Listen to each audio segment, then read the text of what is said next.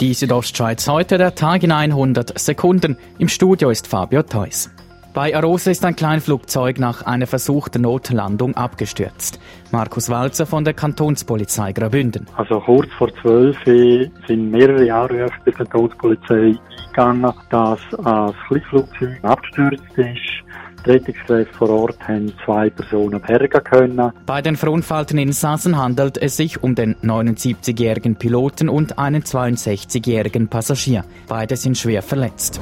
Zum Sport Ski Alpin. Loic Meillard hat in der Kombination in Bormio den dritten Platz erreicht. Für den Walliser ist es zugleich der dritte Podestplatz seiner Weltcup-Karriere. Gewonnen hat das Rennen der Franzose Alexis Bantureau. Zweiter ist Alexander Kilde aus Norwegen. Bei den Frauen in Lienz wird Michelle Giesin im Slalom Dritte und steht damit zum ersten Mal in ihrer Karriere auf einem Slalom-Podest. Gewonnen hat das Rennen die US-Amerikanerin Michaela Schifrin vor der Slowakin Petra Vülhova.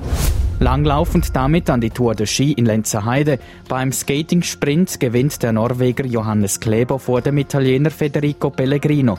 Dritter ist der Franzose Richard Jouve. Bei den Frauen siegt überraschend die Slowenin Anna-Maria Lampic. Zweite ist die Norwegerin Maiken Kaspersen-Falla. Auf Platz drei ist Natalia Neprajeva aus Russland. Als einziger Schweizer schaffte Jovian Hediger den Vorstoß in die Halbfinals. Am Spengler Cup verliert der Gastgeber HC Davos gegen das finnische Team TPS Turku im Viertelfinal mit 1 zu 3. Die Bödner bleiben auch im dritten Spiel sieglos und scheiden aus dem Turnier aus. Das einzige Tor für den HCD schoss Janik Frehner in der neunten Minute.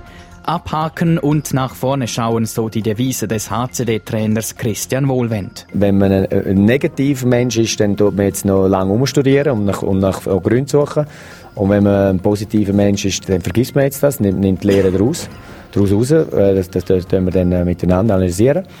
Und dann, äh, dann greifen wir an, 2020. Die Finnen aus Turku ziehen in den Halbfinal ein und treffen dort morgen Nachmittag auf das Team Kanada. Die Südostschweiz heute, der Tag in 100 Sekunden, auch als Podcast erhältlich.